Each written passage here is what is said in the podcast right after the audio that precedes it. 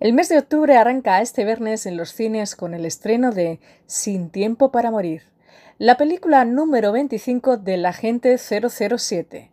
una de las cintas más esperadas de este año cuyo estreno estaba previsto para abril del 2020 y que la pandemia retrasó en varias ocasiones.